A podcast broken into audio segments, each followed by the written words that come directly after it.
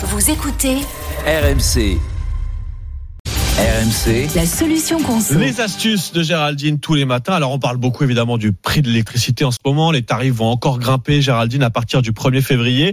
On va faire le point avec toi sur euh, les astuces à la maison pour faire baisser la facture. Alors évidemment pour ceux qui se chauffent à l'électrique, bon bah c'est tout simple, on baisse un peu le niveau ça, ça reste des le radiateurs. poste. hein. Mais ensuite il y a tout le reste Et parce oui. que on a tous euh, la lumière, les appareils à la maison. Est-ce qu'il y a des bonnes astuces, des bons réflexes à prendre? Bah déjà, ce qu'il faut voir, c'est pour l'électroménager, c'est le réfrigérateur avec le compartiment congélo hein, qui consomme le plus en moyenne, c'est 70 euros euh, par an.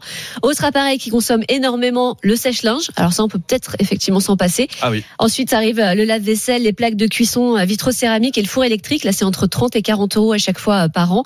Alors, il faut savoir que les plaques à induction sont plus puissantes, mais elles consomment nettement moins que les plaques vitrocéramiques. Ah. Ça peut être une bonne idée là pendant les soldes. Ah bah oui, oui, c'est plus cher à l'achat, mais C'est ensuite plus cher à l'achat, mais rentabilisé. voilà, c'est rentabilisé assez vite. Voilà, on préfère l'induction plutôt que les vitraux céramiques. Est-ce qu'il y a quand même des, des appareils à la maison qui consomment pas trop? Ah oui, tiens, ça m'a surpris. Le lave-linge, bah, il vous coûte que 20 euros euh, en moyenne par an. C'est quand même trois fois moins qu'un sèche-linge Ah. et c'est quand même plus utile.